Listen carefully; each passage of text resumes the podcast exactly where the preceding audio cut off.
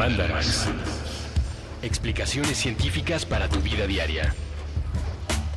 Con Leonora Milán y Alejandra Ortiz Medrano. Puentes. Amiguitos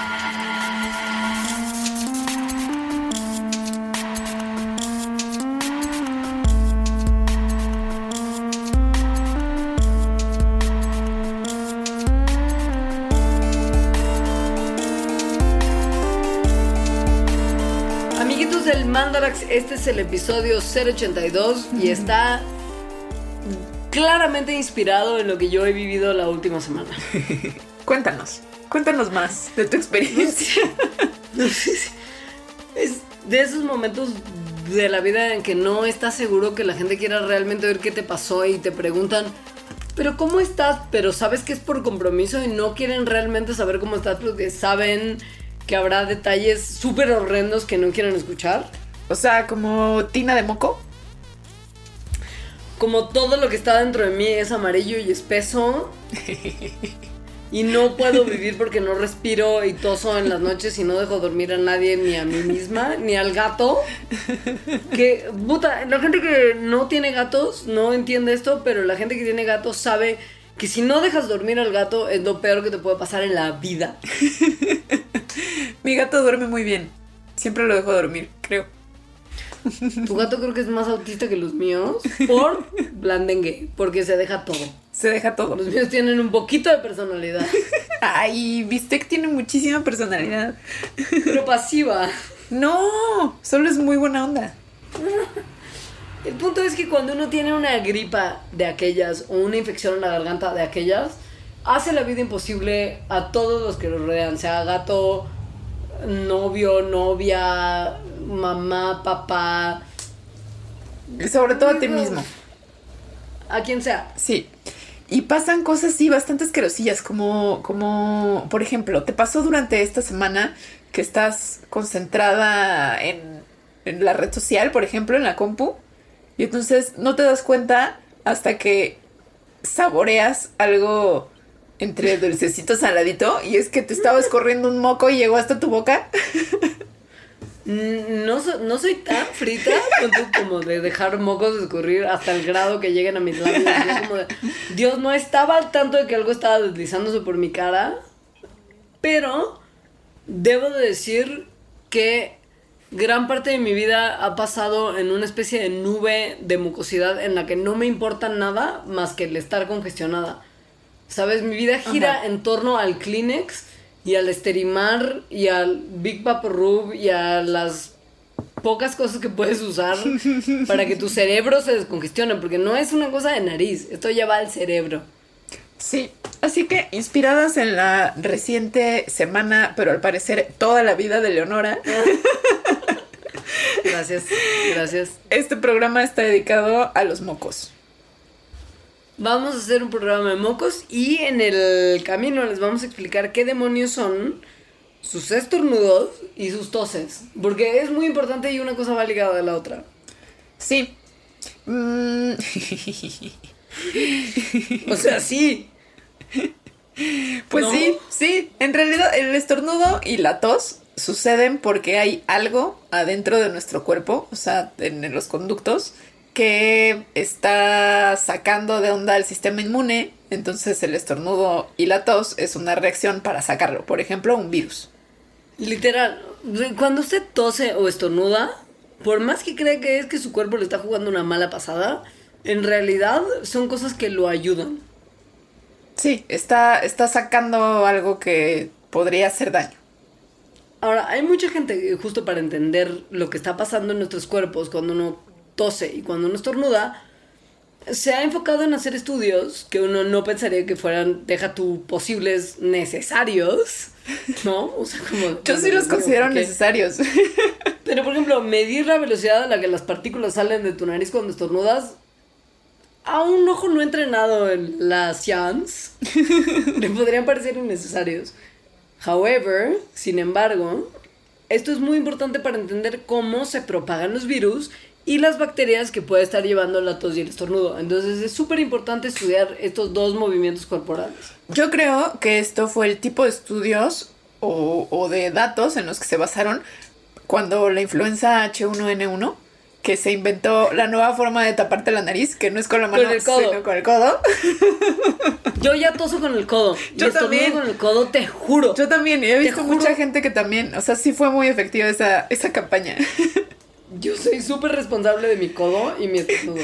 que además ahorita que me acuerdo de esa campaña, había unos postercitos, es lo que más yo Sí. recuerdo, donde había unos En el- monitos, y esos monitos se parecían muchísimo a los Mr. Mystics de Rick and Morty. Que no sé si los ubiques, pero se parecen un montón. La cosa es que estos carteles, por ejemplo, en el cine, yo me acuerdo sobre todo del cine por tiempos recientes, duraron más que la epidemia. Ah, sí, siguen. Ya sabes, según yo. acabó la alerta, sí. claro, del H1N1, los pósters seguían. Sí. Sí, Que de- está muy bien porque refuerzan tu necesidad de lavarte las manos y estornudar en el codo. Entonces, bueno, suponemos que, es, que el estornudo en el codo, esa innovación social, eh, surgió de que realmente sí se hacen experimentos para ver, para observar cuando una persona estornuda o tose, a dónde y qué tan lejos llegan las partículas que está sacando de su cuerpo. Estas partículas, si una persona tuviera influenza o cualquier otro microorganismo contagioso, pues es importante porque las partículas cargan con esos microorganismos. Claro. Ahora, la gente que hace estas mediciones lo hace con una profesionalidad que yo envidio para toda mi vida diaria. O sea, yo quisiera ir al súper con el profesionalismo que esta gente mide la tos. Ya sabes. Para con la, con la creatividad. Eso. No, y los, y los, los eh, como artefactos Ajá, para, sí. ¿sabes?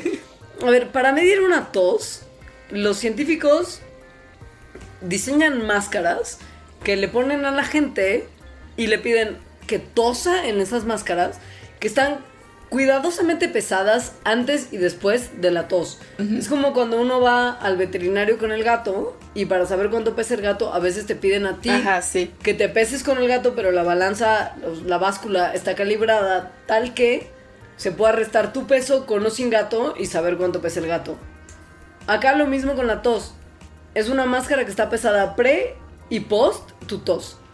Entonces, ya que se tiene ese peso, ellos iluminan el flujo de tos con láser y con técnicas fotográficas súper poderosas aunadas a modelos computacionales que modelan el flujo de las partículas que salen en tu tos. O sea, hay una medida de peso, láser, foto y algoritmos computacionales que modelan la distancia a la que viaja tu tos. O bueno, lo que va Ajá, sí. con tu tos. Además tienen unas como máquinas de tos que están adentro de cuartos, que están o llenos de este polvito como de CSI, que, Sí.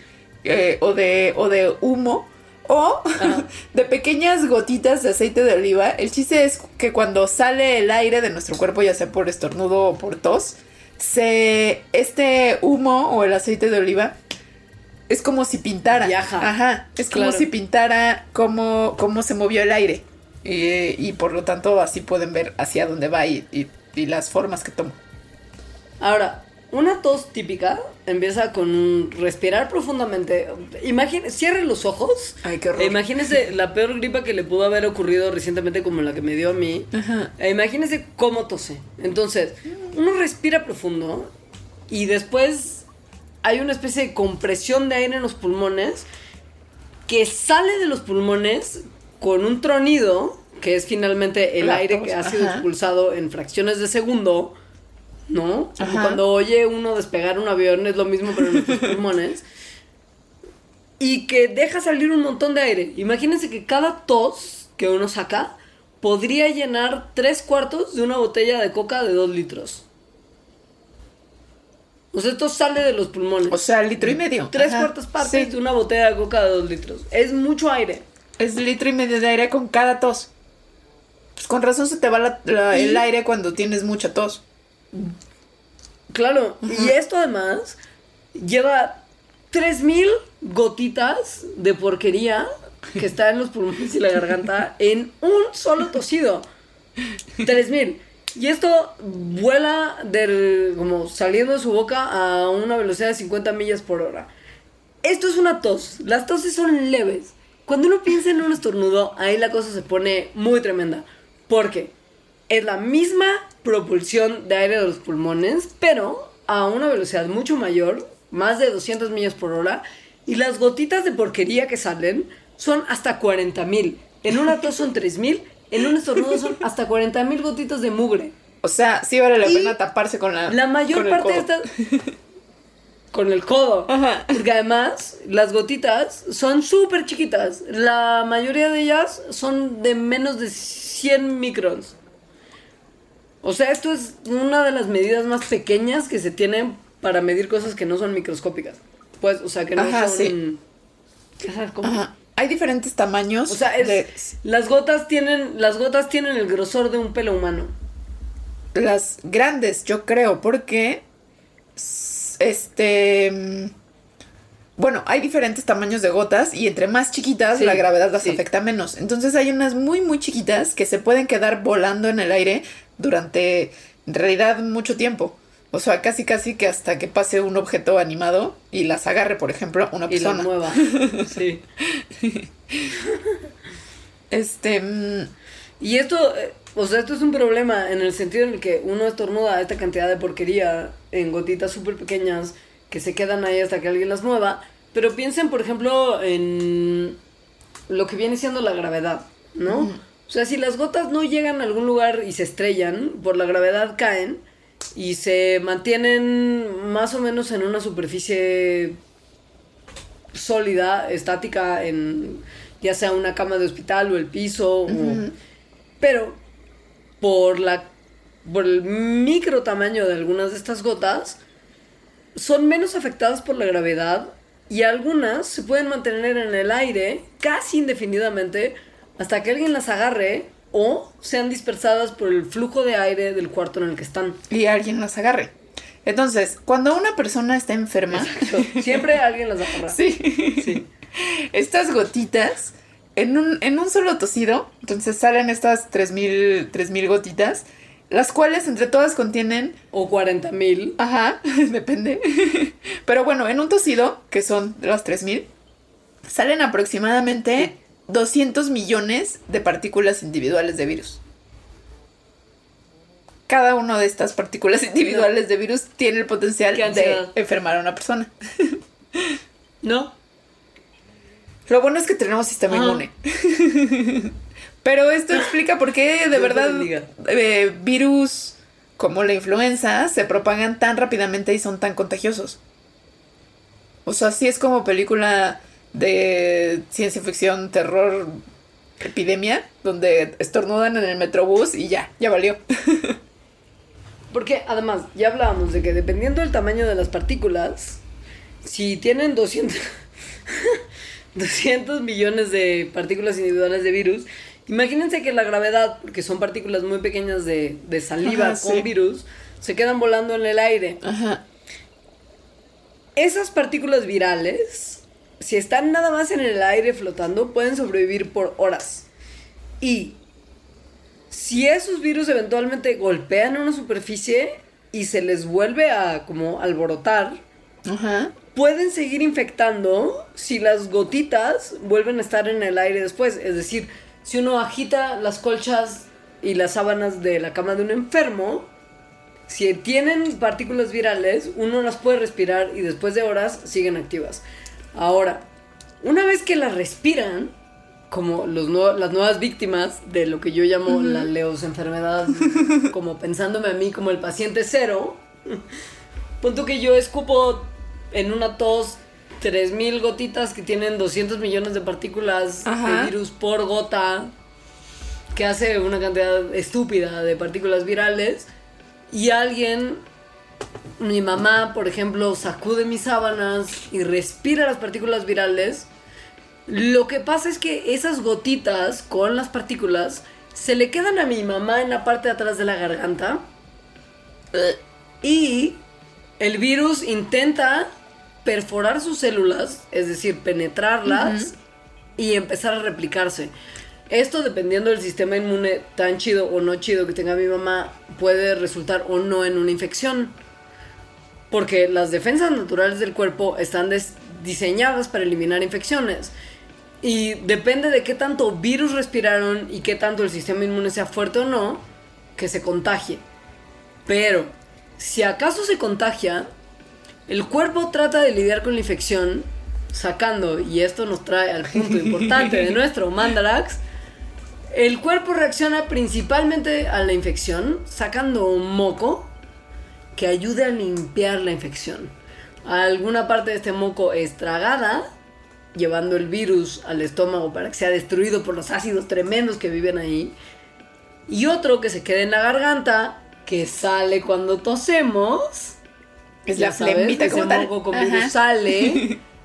O sea, a nosotros infectados, ¿qué más nos da? Que el moco salga en nuestra tos, da igual. O sea, ¿nosotros qué? Pues sí, Pero si se contagia a alguien, el proceso empresa empieza una vez más. sí. En realidad el estornudo Y es, es donde una de los mecanismos de defensa naturales del cuerpo. Es decir, esa Sí. es su función.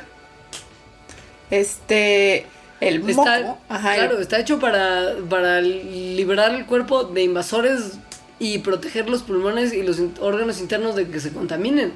Es como recibimos virus, vamos a conseguir moco y sacarlo. Porque además el moco no nada más es como una viscosidad y ya. Como les contaremos más adelante, tiene células especiales del sistema inmune que matan o empiezan a matar, tratan de matar a esos virus o bacterias o cosas que estén ahí. Pero a ver, cuando uno estornuda, en realidad es un proceso fisiológico que en pocas palabras ocurre porque se estimula un nervio que se llama nervio trigeminal, que va pues al cerebro. eh, y este nervio se estimula cuando las mucosas están irritadas. O sea, cuando sientes cierta irritación y entonces se, se activa esta, esta señal que hace que el cerebro mande la, eh, la, la orden de que estornudemos. Entonces, Este Ajá. esfuerzo coordinado entre como el cerebro y las señales que recibe y el sistema respiratorio y el sistema como músculo esquelético hacen una combinación que creo que es la más, o sea, no sé si la más veloz del cuerpo humano, pero una cosa súper rápida en el que si tu trigémino manda una señal al cerebro porque tus mucosas están irritadas y deciden todos que es momento de estornudar, se expulsa aire del cuerpo a velocidades que alcanzan hasta 150 kilómetros por hora. Y esto se acrecenta cuando hay infecciones respiratorias que son producidas por virus. Esto irrita las mucosas de la nariz y resultan en un montón de estornudos. Pero no es obviamente el único motivo por el que estornudamos. Estornudamos No. por millones de cosas. por ejemplo, por alérgenos, como pueden ser para mucha gente el polen, el polvo o como el polvito este que sacan las mascotas, irritantes físicos como la contaminación o el humo, partículas que hay en el ambiente como eh, esporas de honguitos, moho y aire frío. El aire frío también irrita la mucosa y por eso estornudamos. Sí. Y hay otras cosas bien locas que igual usted no sabe que le causan el reflejo de estornudo. Como por ejemplo, si te... Esto está increíble. Si te depilas los pelitos de las cejas, como las señoritas a Ajá. veces hacemos, hay gente que tiene un reflejo del estornudo que se activa cuando uno se depila las cejas. A mí me ha pasado. Y existe una cosa que a mí no me ha pasado con las cejas, pero lo que, lo que sigue me pasa muchísimo, que es el estornudo fótico. Que quiere decir que es estimulado por la luz. Ah, a mí también me pasa. No, Según eso es muy común. la del sol. Ajá, sí. Es De hecho- común, o sea, cuando te dicen, tengo un estornudo atorado, Sí, mira la luz. mira Ajá, el sol. Y entonces sí. miras el sol, ajá, y estornudas. Eso es súper común, afecta a uno en cada tres individuos. A mí, a mí el de la ceja me pasa, pero, sí, pero sí, no es, no es la ceja como la parte del medio entre cejas, sino es la parte como externa. Y sí, a veces me pasa. cercana A veces me pasa. Sí. Y si empiezo a estornudar es muy Yo chistoso. soy de estornudo fótico. También soy de estornudo O sea, yo ceja no. Pero hay otras Pero personas a las totalmente. que no solo esto les causa estornudo, sino por ejemplo, el estornudo se dispara cuando están súper llenos de haber comido. O cuando alcanzan el orgasmo, que es una tremendada.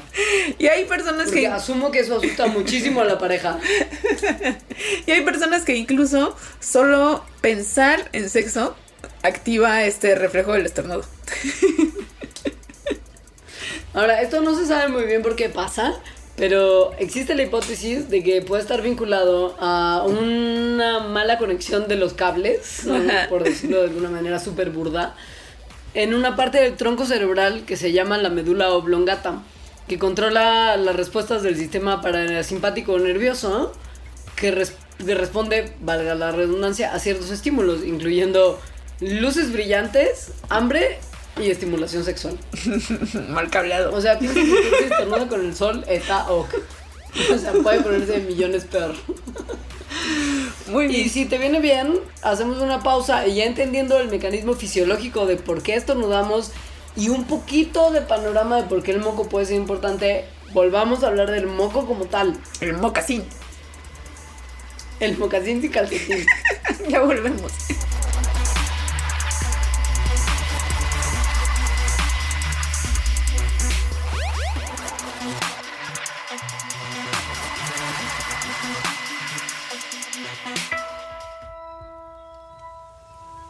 Piensa que se trata de una esfera. La pelota crece en ti y desde tu cuerpo sale al mundo, viaja, se expande. Flota sobre la banqueta y choca contra los árboles, contra los edificios, se enreda entre los rayos de las bicicletas. No es raro que la esfera reviente en el aire, entre una nada y otra nada, sin alcanzar ningún destino. Pero lo importante es que a veces toca a otros seres vivos. Los perros, los gatos y los hámsters llegan a percibirla en forma de una caricia sobre el lomo o a la altura del pecho. La esfera va y viene. Es frágil como las burbujas de jabón de los parques, de los domingos. Con frecuencia los seres humanos se niegan a ser tocados por esta estructura de libre flotación. La encuentran extraña, ajena a las piezas del rompecabezas que supuestamente debe conformar su vida adulta. Pero con suerte, al menos un par de veces en la vida, los habitantes del planeta Tierra están desprevenidos, lo suficientemente ajenos al ruido de las noticias y el destello del teléfono. Y la esfera que alguien ha enviado a flotar en dirección suya logra tocarles. Les inunda, les conmueve, les pinta el mundo de colores nunca antes vistos. Les deja saber que este planeta también es una esfera, un círculo, que no existen lados. Piensa que se trata de una esfera. Esta esfera invisible, intangible, no está a la venta. No puede empacarse, ni envolverse, ni dominarse. Cuanto se dice sobre ella es tan solo una aproximación. Otro intento fallido por sujetarla entre los dedos. La esfera, ha dicho el sabio en otro tiempo, con otras palabras, es todo lo que necesitas.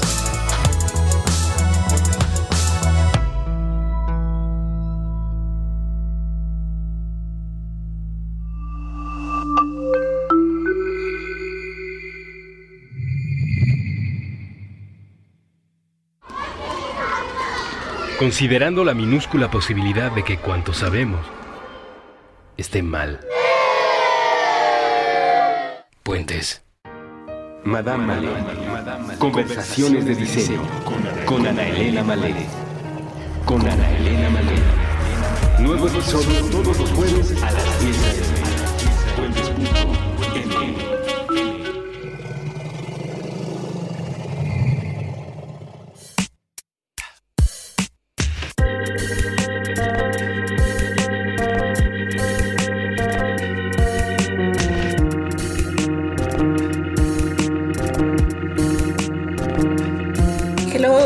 volvimos a hablar del mocasín.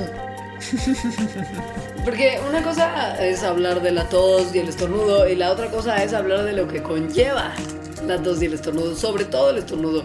Y es el mocasín. El mocasín y aquí hay que hacer una distinción entre el mocasín agua, aguado, o sea, como la mucosa, tal cual, Acuoso. Acuoso, ajá. Normal. ajá, y el mocasín discreto, o sea, partícula redondita que puedes aventar. ¿Ya sabes? Como el sólido que se puede agarrar entre los dedos, hacer Ajá, una bolita sí. y ponerlo abajo de la mesa. Lo que pasa es que no tenemos palabras diferentes para cada uno de los dos, pero sí son cosas distintas. De hecho, la ciencia, eh, por ejemplo, la palabra en inglés de moco, como tal moco que sale de la nariz es booger. Ajá, de- del Su moco palabra, que su- avientas. Ajá. O que embarras. Claro.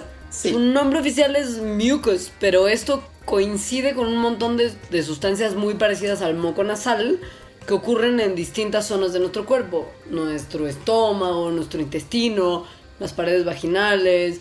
O sea, las mucosas producen moco en diversas partes del cuerpo. Hoy solo nos vamos a enfocar a lo que viene de la zona nasal y del sistema respiratorio. Ajá.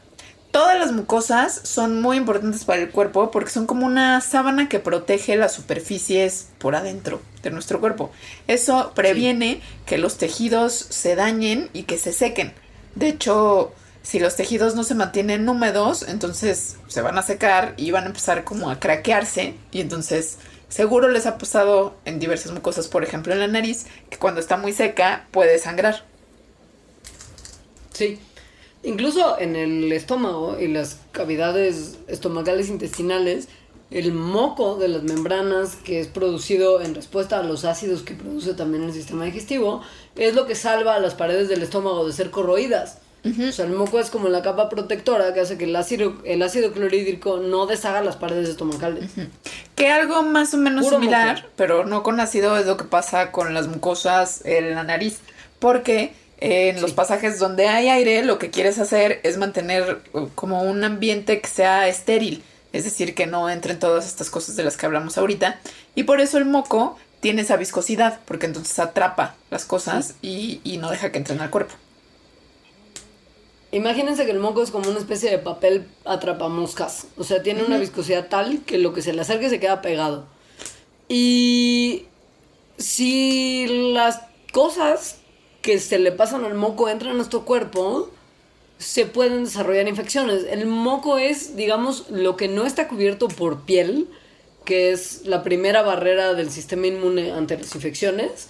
La parte hueca, por ejemplo, nuestra nariz, en el caso de las chicas, las cavidades vaginales, están cubiertas de moco que funciona como una especie de piel, en el sentido que atrapa cosas que podrían entrar libremente si el moco no estuviera. Sí. Y el moco no nada más es como esta capa entonces viscosa y ya, ¿no? No, no nada más su viscosidad es lo que ayuda. El moco contiene anticuerpos que ayudan al cuerpo a reconocer invasores como bacterias y virus. También tiene enzimas que, que, matan a estos invasores o los atrapan. Y proteínas que cambian la consistencia del moco y entonces vuelven este lugar, bueno, a- al moco como tal, un, un lugar menos cómodo, más inhóspito para las cosas que pudieran estar entrando al cuerpo. Ahora, uno no hace nada más moco cuando está enfermo. Y no se confunda usted. El moco es una cosa natural. El cuerpo es una máquina fabricante de moco todo el tiempo. Pro- producimos entre uno y un litro y medio de moco cada día.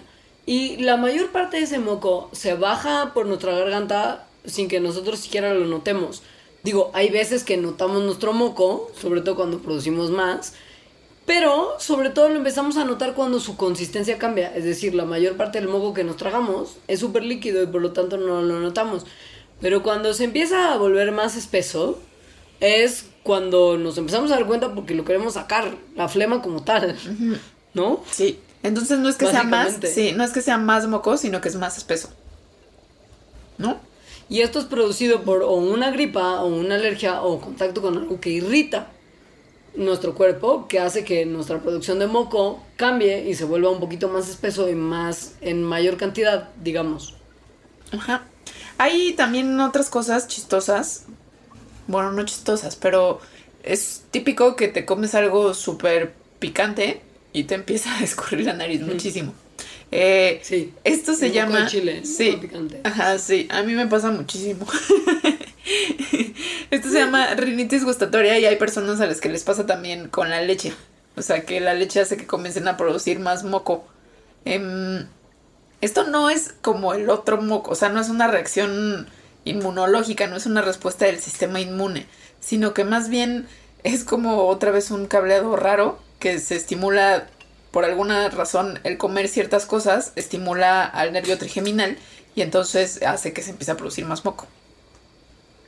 Está, está chistoso. Ahora, si un- claro, pero si uno tiene alergias, por ejemplo, cuando está en contacto con el alergeno, lo que ocurre es que las células especializadas en tu cuerpo empiezan a sacar histamina. Es por lo que uno cuando tiene alergia se toma libremente Antihistamínico. que a veces, ajá, a veces te adormece, a veces no. Y la histamina, que es lo que el antihistamínico busca bloquear, es un gatillo para tanto estornudo como comezón nasal, como la congestión como tal. Y el tejido de las membranas mucosas empieza a agotar fluido y tu nariz empieza a correr. Esta es la parte ya así más inmune que corresponde en síntomas, porque finalmente reaccionan la nariz y las mucosas igual a todo, sea el alergeno y la producción de histamina al chile y la leche, que parece que estoy albureando a todo el público que nos escucha, pero Alejandra ya lo explicó.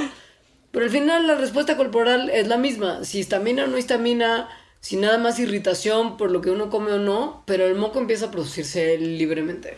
Ahora, cuando el moco comienza a producirse libremente, entonces vas, agarras un Kleenex, te suenan los mocos y típico también que los ves. Sobre todo si estás enferma. Obvio. Porque por alguna Yo razón... los veo todo el tiempo. Ajá, el color del moco indica si tienes una infección o no. Sí. Los colores más que uno se da típicos. cuenta que cuando uno se suena... O sea, si te fijas, porque cuando comes una sopa como tipo birria y le echaste un montón de salsa roja y empiezas a moquear, pues te suenas, pero es todo transparente. Pero cuando despiertas y sabes que medio ya estabas enfermándote y entonces te suenas y es amarillo profundo, sabes que algo no está todo bien. Mm, ok. Más, Ahora, más. parece ser que como yo, que una novata ve su moco amarillo o muy verde, Infección segura. dice infección. Infección segura. Infección. Y además, infección Pero- casi siempre, casi siempre, e incluso hay médicos que a mí me lo han preguntado, no, si, si el moco está como amarillo o verdoso, es infección de bacteria. Ah. O sea, es como, ah, entonces necesitas Sí. un antibiótico, porque eso significa que esas Sí. son las bacterias. Pero el color, Y eso es por lo que mucha gente se automedica Sí. en la gripa. sí, pero el color amarillo o verde del moco no se debe a las bacterias.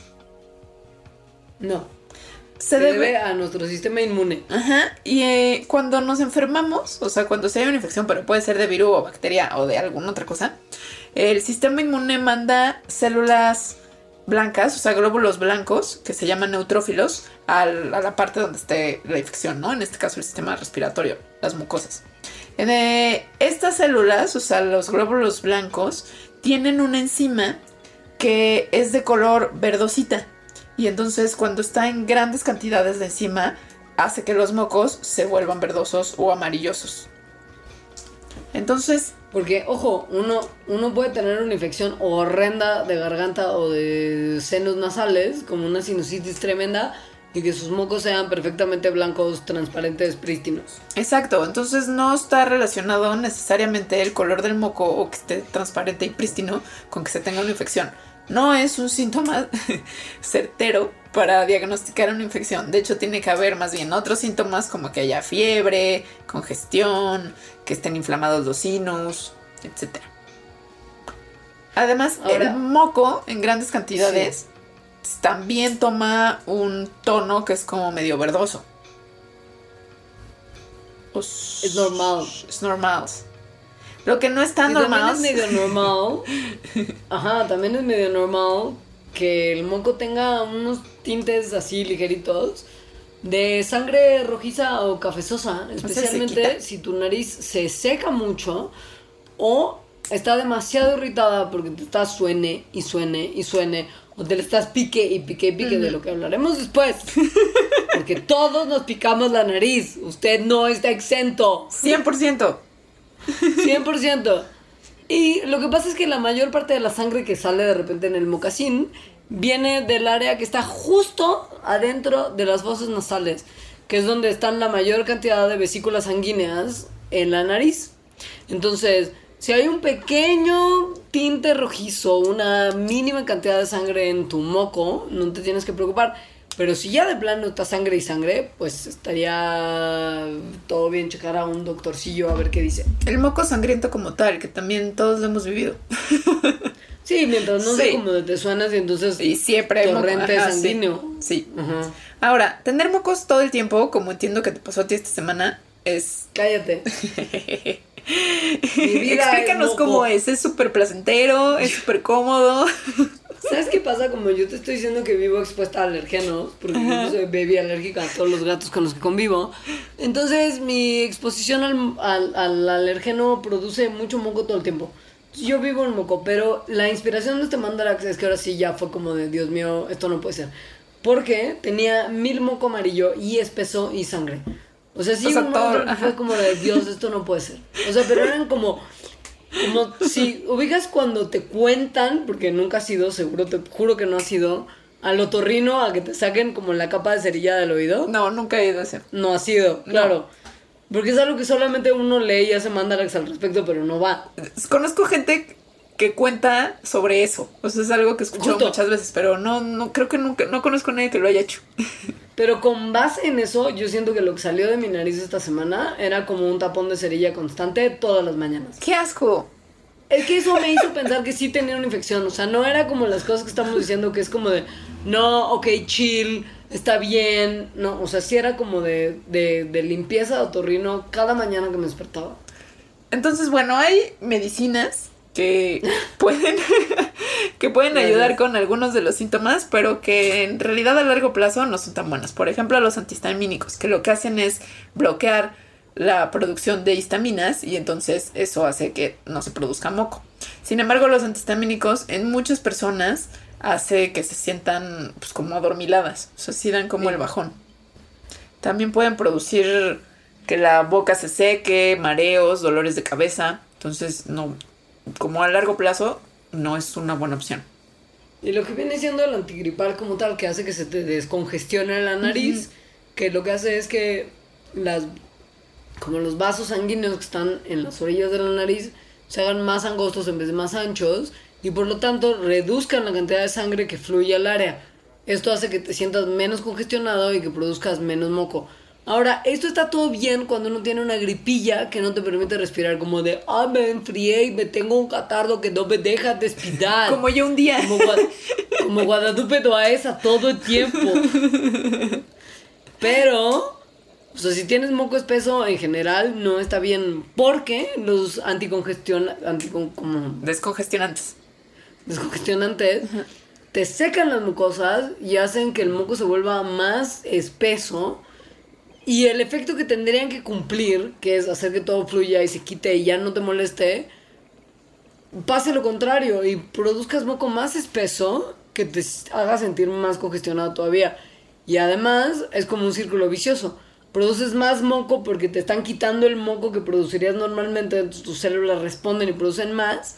Y pues los efectos secundarios como mareo, nerviosismo, presión sanguínea aumentada, qué sé yo, cualquier cosa. Hay opciones más hippies. Que también yo, hippie. que también yo he tratado. Hay una Todos cosa que se llama Netipot.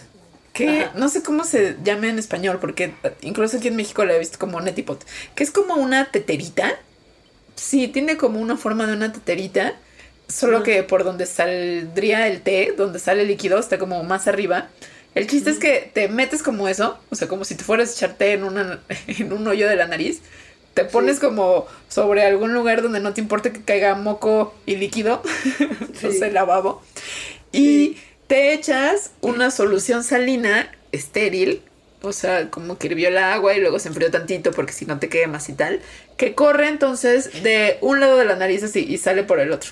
Entonces, creo que es una situación, si alguien te está viendo, que podría resultar bastante penosa, porque además hay veces cuando yo lo he hecho que, digo, tienes que respirar por la boca para que eso pueda ocurrir, obviamente. Y como está todo conectado ahí adentro, entonces hay veces que como que se te sale por la boca o hay veces que te ahogas. Es, Ok, suena padrísimo. Ajá. sí. Y, pero al parecer sí es una buena alternativa para remover el moco, tal vez no diario, porque hacerlo diario puede que también sea malo. Ahora, si usted es un hippie pero quiere más bien ir a Superama y tener acceso a lo mismo, en el mundo capitalista occidental se llama Sterimar o solución salina desinfectante como de Grisi que incluso tiene con manzanilla y usted se puede evitar la teterita y solo comprar una cosa desechable, contribuyendo por supuesto a la cadena de producción de desechos.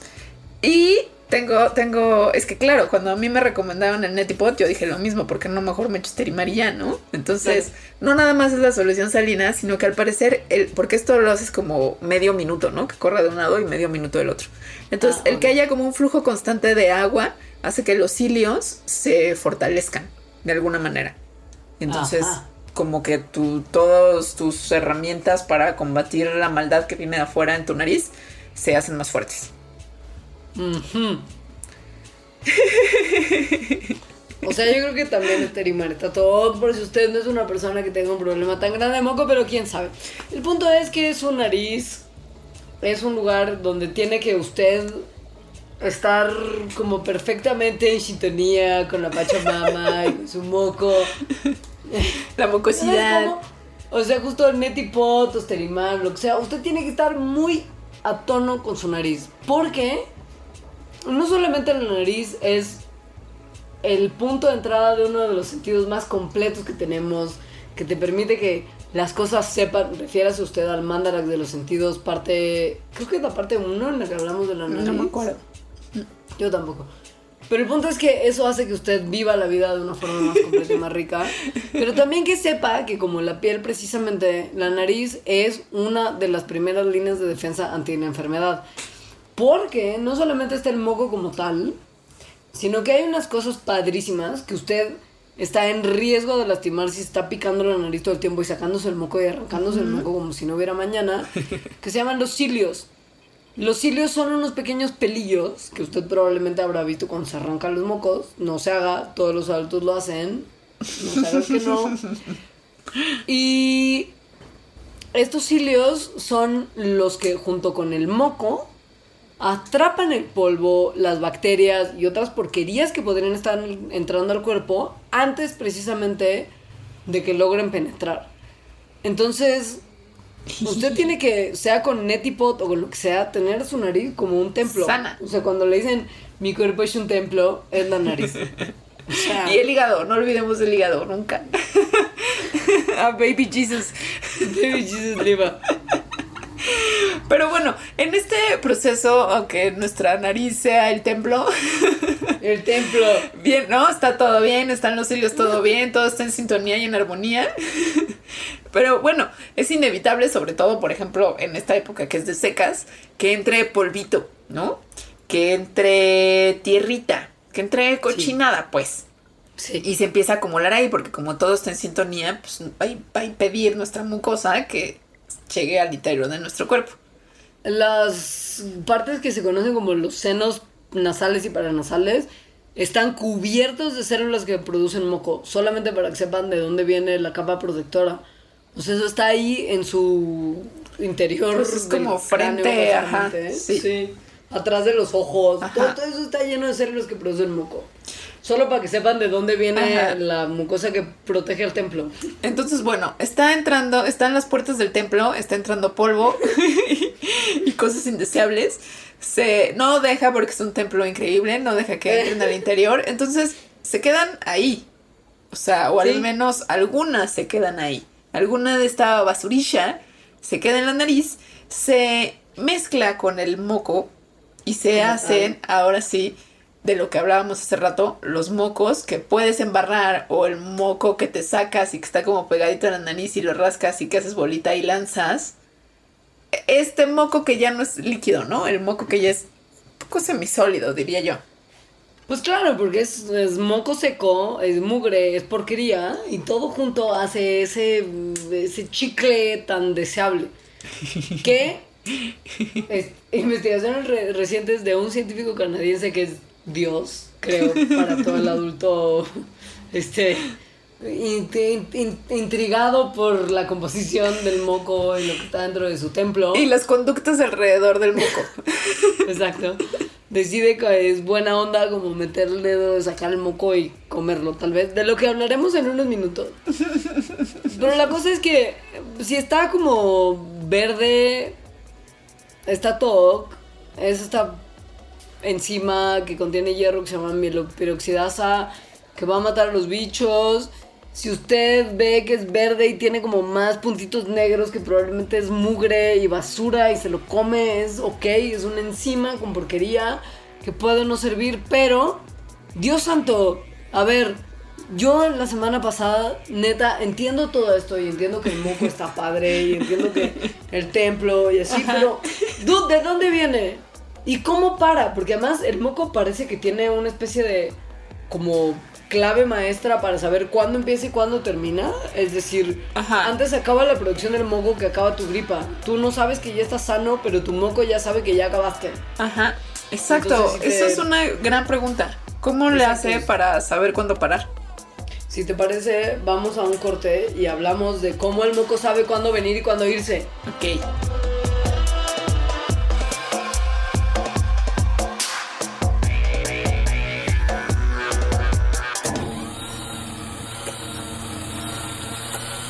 Los programas de Puentes llegan hasta ustedes por cortesía de ustedes. Cortesía de ustedes. Gracias a sus comentarios, gracias a sus clics, gracias a sus ganas de compartir las ideas en las que coincidimos. Más de 2.500 episodios gratuitos en las principales plataformas de podcast y siempre disponibles en nuestro sitio puentes.me. Puentes. Ahora te invitamos a nuestra tienda, un reflejo de nuestros programas. Cada compra en la tienda Puentes completa un círculo que nos beneficia a todos. Creadores, productores y consumidores locales. Puentes, presentado por ti. Presentado por ti. Mapa de palabras. Un viaje sobre la literatura infantil y juvenil. Con Ana Paula Rosales. Nuevo episodio todos los viernes a las 10 a.m. Puentes.me. M.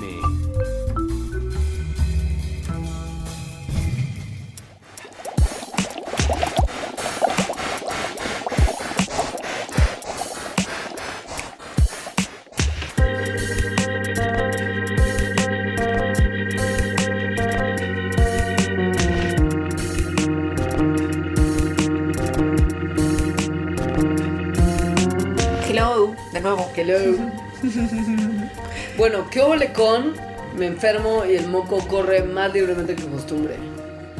Y no para, no para, no para, hasta que de repente sí para. A ver, si yo me enfermo, los bichos, o sea, los patógenos, dicho de una manera más propia, lograron sobrepasar la capa de moco que hay en mis fosas nasales. Entonces, para protegerme, como siempre hace, el sistema inmune empieza a funcionar. Entonces, unas proteínas pequeñas de las que ya hablamos en el capítulo del sistema inmune, que se llaman citos- citoquinas, sueltan linfocitos T y linfocitos B, o sea, las células principales de acción del sistema inmune, que buscan y destruyen a los patógenos. La cosa es que esas mismas proteínas que funcionan como mensajeros, las citoquinas, también le dan la instrucción a las células en nuestra nariz de generar más moco. ¿Para qué?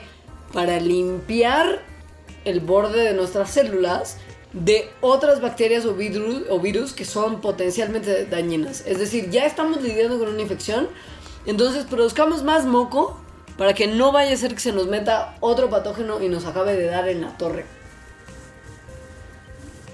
Ahora, cuando la producción de moco se sobrecarga, la mucosa se inflama y la cavidad nasal se llena del fluido que está en exceso. Esto puede o salir goteando a la nariz, como el moqueo como tal, ¿no? La rinorrea, el moqueo, o sea, rinorrea es el nombre formal médico. Y una vez que el cuerpo mata a los patógenos que lograron entrar al cuerpo, el sistema inmune va a bajar sus señales de pánico, ¿no? Como lo que estaba diciendo las células de la mucosa, que produzcan más moco para que no entre nada más. Y la mucosa que rodea nuestras células nasales va a regresar a su nivel normal, es decir, poquito moco, pero no en escurrimiento. Ahora, hay veces que este sistema en el que dice, ah, ya no hay nada malo contra lo que defenderme, ya tengo, ya puedo bajar el moco, mm, no lo hace tan bien. Entonces, Sí. eh, es decir, no está identificando correctamente cuáles son las células a las que debería estar atacando y entonces se queda prendido, por así decirlo, o activo todo el tiempo. Entonces la respuesta inmu- inmune no se apaga y eso es cuando se crean condiciones como las alergias o el asma. Es decir, es el cuerpo lanzando un ataque a algo que en realidad no le va a hacer daño y no hay manera de parar. Claro.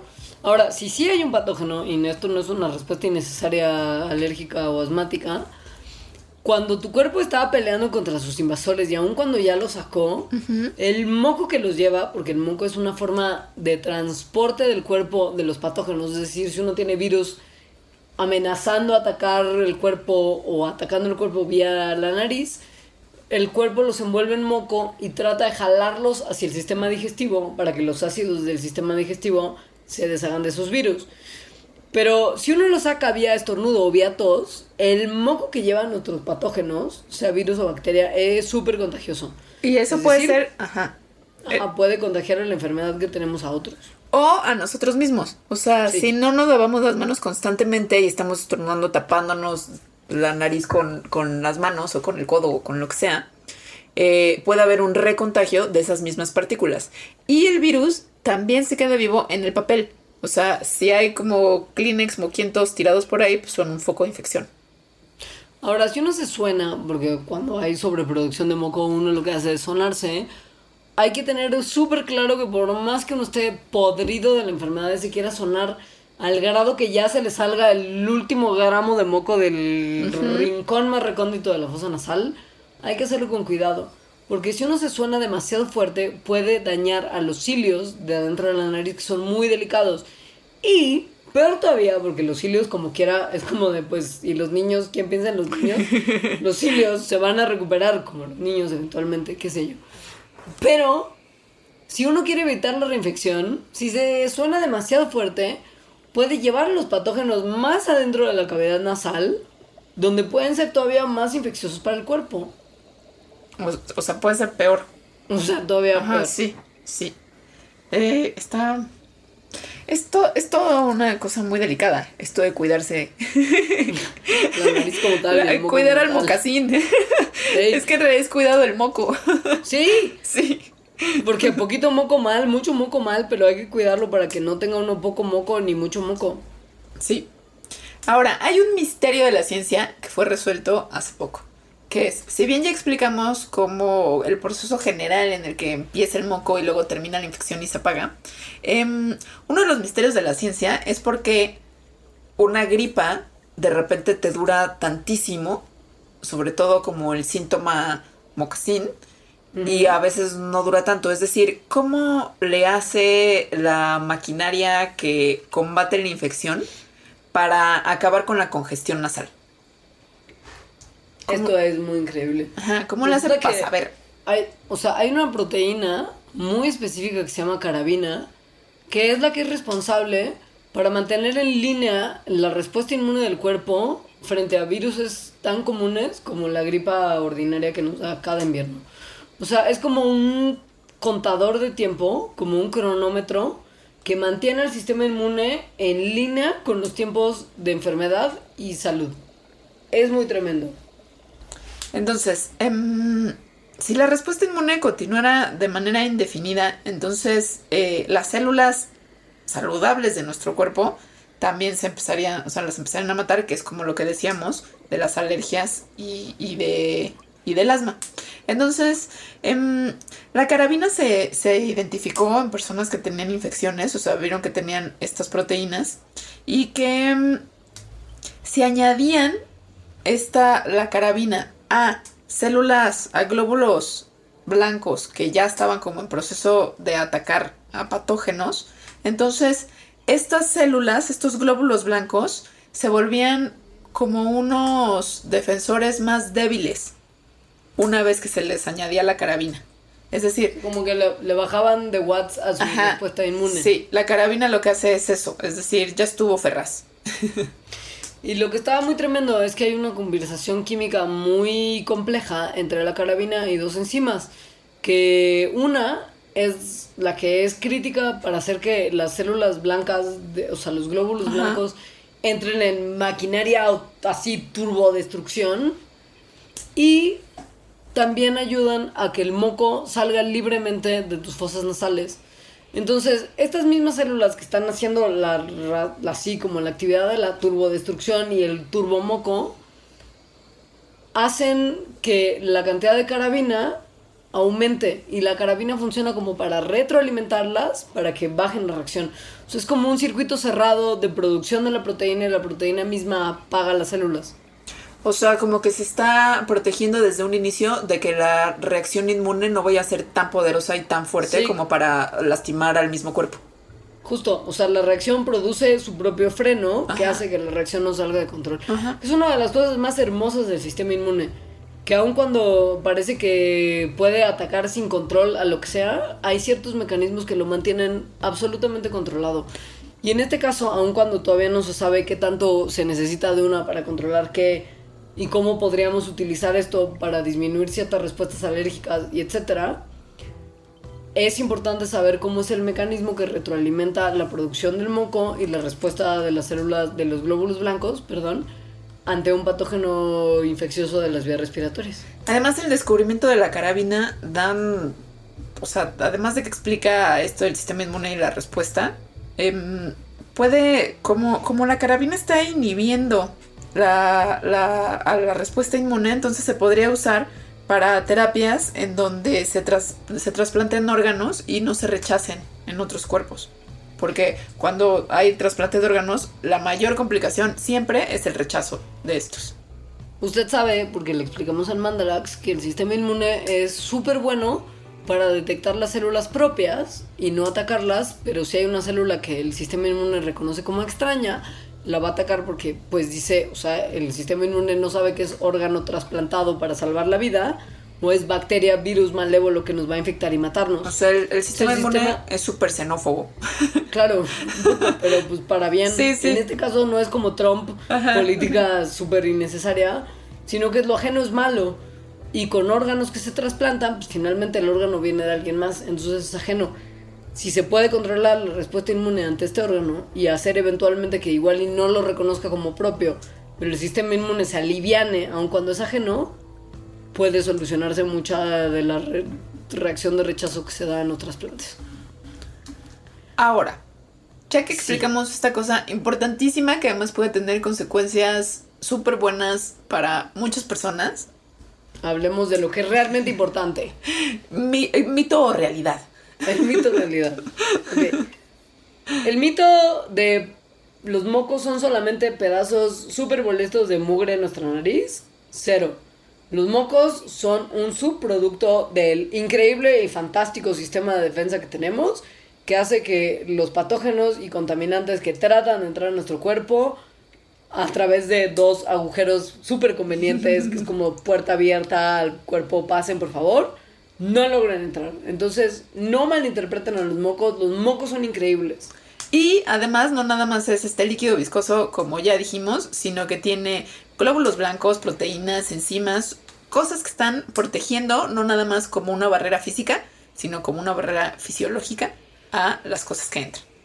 Y hay una cosa muy tremenda y muy increíble, que es que estudios recientes han mostrado que el moco altera y modifica la forma en la que el mundo huele. Es decir, no percibiríamos los olores y sabores que percibimos si no fuera por el moco.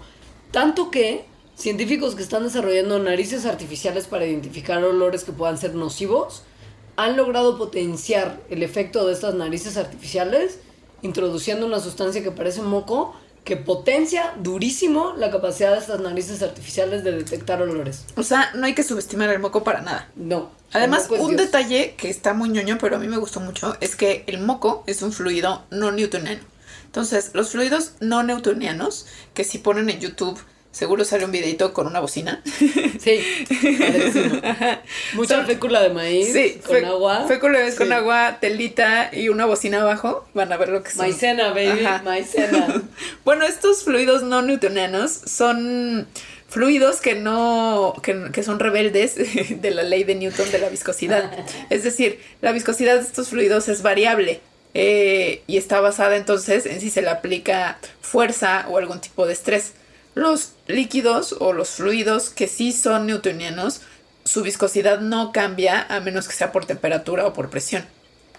Entonces, cuando está la bocina esta con el con la maicena, que es un líquido no newtoniano, cambia la fuerza que viene del sonido y entonces cambia la viscosidad con cada bit si tuviéramos una cubetita, es más, un fresquito de Gerber de tus mocos, Leonora, podríamos hacer ese experimento también. Dude, los voy a empezar a guardar. No me tientes, Satanás, que voy a empezar a colectar mis mocos en un bote para ponerlos en una bocina y verlos bailar. Estaría padrísimo. ¿Por qué no me dijiste al principio de mi enfermedad? Ahora estoy ya saliendo. Esto era para hacerlo al principio. Maldita sea. Ok. Para la otra, que habrá más, habrá más. Ahora, el caldito de pollo, que es un remedio que, ¿sabes? Sea para enfermedad estomacal o gripa, uno consume porque nada te abraza más por dentro que el caldito de pollo. Aun cuando uno sea vegetariano o lo que sea, neta, no hay un sustituto curativo. De verdad, o sea, por más que no comas carne ni nada, nada se te antoja más en enfermedad que un caldo de pollo. Es verdad. Ahora, ¿sirve? Al parecer sí. Hay experimentos que datan desde los 70 que marcan una relación entre el vapor que sale de líquidos calientes, obviamente incluyendo el caldo de pollo, que pueden romper el moco y hacerlo fluir de una manera más pues delicada y pues fluida, ¿no? Valga la redundancia. Pero el tomar fluidos calientes, aun cuando aumenta la velocidad del moco parcial o totalmente al inhalar el vapor, cuando implica caldo de pollo. O sea, caldo de pollo particular. sí, en particular. Por el aroma que se siente en ciertas partes de la nariz, que tiene que ver con los mecanismos que están relacionados con el gusto, parece que tiene una sustancia adicional que aumenta todavía más la velocidad a la que el moco se mueve. Es decir, cualquier líquido caliente ayuda, pero el caldo de pollo, si ya se sabe que hay millones de razones por las que comer caldo de pollo es chido, en el caso de la gripa aumenta todavía más el flujo del moco, que es deseable. Usted cree que no, pero es súper sí, deseable. Eso es lo que se quiere en realidad, que haya flujo de moco. Ahora. A lo que realmente nos importa de este tema del moco. ¿Quién? Esto es verdaderamente lo bueno. Levante la mano quien se saca los mocos. Y que se los come después. Yo sí no me los como después, ¿eh? A ver, el 100% de los adultos muestran los estudios que se sacan los mocos. Sí me saco los mocos. obsesivamente. No creo que obsesivamente, aunque los psicólogos que estudian la sacada de moco no están seguros de cuál es el límite entre un patrón de comportamiento normal de sacarse los, mocos o un comportamiento ya obsesivo, loco de sacarse el moco. El problema es que si uno ya es obsesivo puede resultar en sangrado de nariz, infecciones, daño a la cavidad nasal. O sea, si uno lo hace no obsesivamente está ok, pero si uno lo hace obsesivamente puede ser malo. Ahora, lo importante de esto es, usted se habrá dado cuenta probablemente según su patrón si es obsesivo y le sangra la nariz y está dañando su nariz o no. Lo importante es qué hace con el moco. ¿Qué haces tú con los mocos que sacas? Oh, voy a confesarlo aquí al aire. Sí, sí, ya. Pues mandan a ese lugar donde confesamos nuestras cosas. Pues mira, si hay un Kleenex, lo cual el 10% de las veces hay. Dude, nunca hay Kleenex. ok, lo barro el Kleenex. El otro 90% eh, depende de la consistencia del moco. Pero como que lo tiro por ahí. O sea, luego bolita lo tiro por ahí. Que eso es yo creo que el mayor porcentaje. Y cuando da la sorpresa de que es más líquido de lo que yo creía, lo embarro. Sí. la vestidura del coche es un porcentaje Por ejemplo. Yo, importante del embarramiento. Sí, efectivamente. Es perfecta, es absorbente, está ahí, es súper cercana. Nadie nunca la va a ver. Se va a lavar. Nadie te ve. Salvo por todo el mundo que sí te ve por las ventanas, aun cuando tú crees que vives en un capullo de invisibilidad. Pero también se están, te está viendo. Pero esas personas también se están sacando los mocos o pero lo van a hacer. Pero no importa, no importa que tú te lo saques, lo importante es que cachaste a alguien sacándose un moco y embarrándolo. Eso ya es como, Dios mío, es como ver adentro de la mente de Caitlyn Jenner. ¿Tú qué haces? Ya sabes tengo que confesar que las vestiduras de mi coche son un lugar, o sea, nadie se siente en la parte de conductor de mi coche. Nunca. Porque, porque no. Ok. Pero tengo que confesar que de repente, o sea, si no hay neta nada que hacer, Ajá. Eventualmente sí. No lo quiero decir, Alejandra, no me obligues. No, tú dijiste que este era el lugar para confesar. Ok, si no hay nada que hacer neta y no hay a dónde ponerlo y nada, la manera más fácil de deshacerse es para adentro. O sea, lo- te, lo- te tragas los mocos, tal cual. La, la ingestión. Pero es un, es un porcentaje mínimo. Como tú, cuando dices que el 10% que hay Kleenex, Ajá. este es el otro 10%. Pero tiene que estar O sea, no es muy líquido. Tiene que estar muy líquido para, para poderse tragar. para, para el consumo. Sí, sí, ¿no? No, no, no, eso sí no, no, he, no he discriminado. Es una cu- cuestión más de necesidad del, del- del desecho Y el otro 90% coche. en las vestiduras. Y no, yo sí tengo Kleenex en todos lados, porque la verdad es que tengo una Ay, sí, ahora y rinitis No, dude, yo reuso los Kleenex, o sea, los doblo en partes. Tengo como... Esta es una confesión muy fuerte, pero en la ropa de mi abuela, que falleció en algún momento, me dio mucha risa cuando estábamos limpiando sus bolsas, porque además yo me sentí turbo identificada. Había un montón de Kleenex. Y yo me sentí ya en la, en la, en la- en el INAPAM, o sea, ya quiero mi tarjeta de descuento para entrar al cine más barato, porque todas mis bolsas están llenas de Kleenex porque tengo una condición nasal de como rinitis y sinusitis y alergia en la que todo el tiempo me tengo que sonar. Entonces yo no tengo Kleenex el 10% del tiempo, tengo Kleenex el 90% del tiempo, Ok, ok. ¿sabes? Entiendo. Ajá. Ahora, Pero, la pregunta del más millón. ¿lo estoy haciendo mal? O sea, ¿está entrando tu estómago por la vía incorrecta? No, más bien es, a ver, a todo el mundo le dicen desde niño que comerse los mocos es algo que es súper malo porque tus mocos están ahí para atrapar a lo malo que quiere entrar a tu cuerpo. Entonces, si te lo comes, estás facilitándole de alguna forma la entrada a tu cuerpo en vez de hacer, en vez de permitir que el sistema inmune lo mantenga fuera. Y sobre todo porque es como algo asqueroso, ¿no? Porque no es tragarse como tú estás diciendo. Según yo, cuando te regañan es porque sacas moco con el dedo y, Y lo en- ves. y lo metes, lo ves, Sí. lo tocas así, ¿no? Ves cuál es su viscosidad y lo metes a la boca.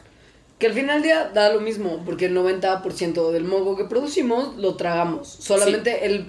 O sea, al parecer el paso que es tabú es sacarlo y volverlo a meter. Ajá, sí. Si entras solo vía las O fosas sea, comerlo, comerlo con la boca, sentirlo con la lengua. O sea, verlo y saborearlo, el deguste, es lo que es tabú.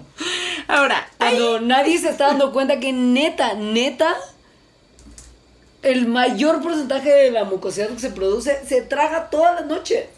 ahora hay gente, científicos, uno en particular, que cree Uno. que comerse Lo los mocos es una cosa adaptativa evolutivamente. O sea, que es bueno para nosotros. Y que de hecho el, el que los mocos tengan ese sabor como dulzón Dulzón. es para que sea placentero para nosotros, o sea, para que queramos comérnoslos, para que nos guste. ¿Por qué? Porque si en los mocos, si son esta a- a- trampa de bacterias y de virus que se quedan ahí, entonces al comerse tantito de esas bacterias y virus, te estás haciendo como una vacunita, digamos, o sea, va a incrementar el poder de tu sistema inmune. Entonces es como comer comida en la calle. Ajá. Estás fomentando Te estás, te estás inoculando. Ajá. Ahora- Esto tiene que ver con algo que creo que ya hemos hablado, que es esta hipótesis de la, de la buena higiene, de la hipótesis de la Sí. higiene, que es que enfermedades, sobre todo autoinmunes, como asma, alergias, no ocurren en medios rurales o en países de tercer mundo, o sea, son first world problems, tal cual. Y al parecer eso está relacionado con que en el primer mundo o en ciudades, o sea, en este tipo de ambientes, la higiene es mucho mayor, o sea, estamos como muy preocupados por ambientes estériles y por lavar las manos y por sanitizar el teclado y por el alcohol en gel y tal.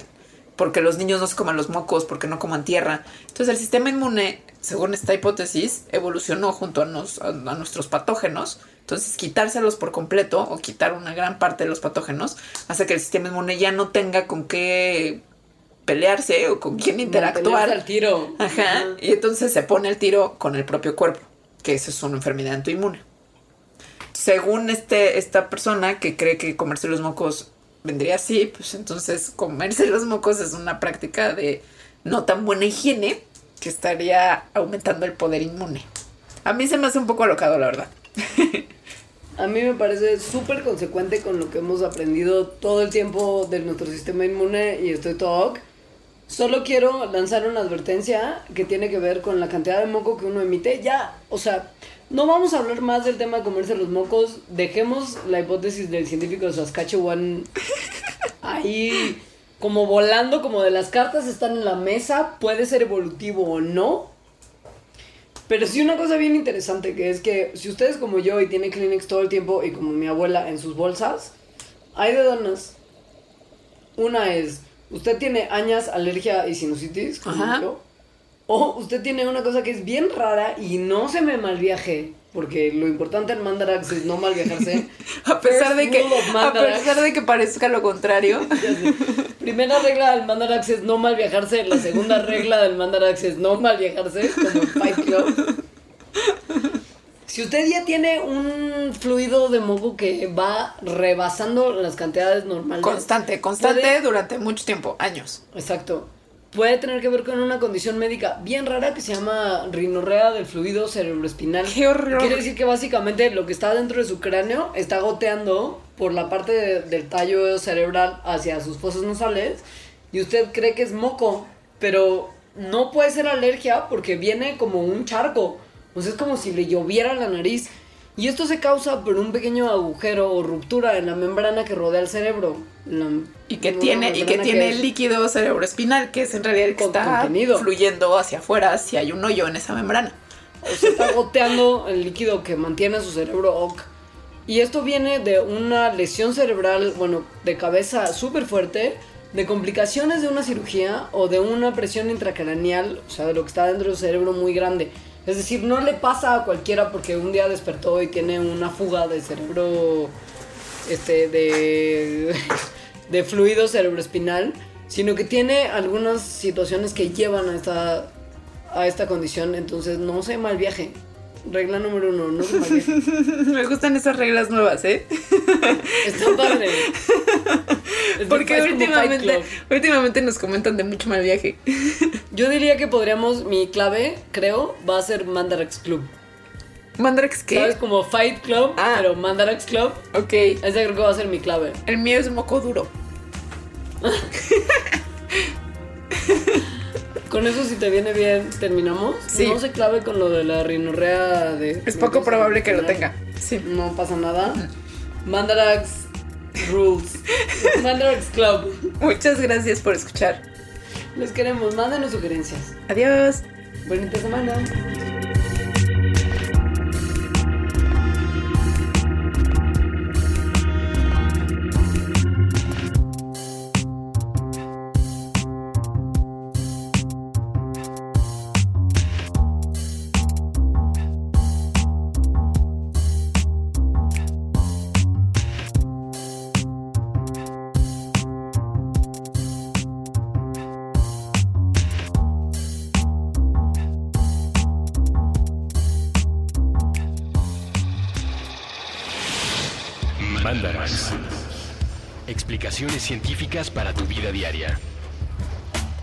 Con Leonora Milán y Alejandra Ortiz Medrano.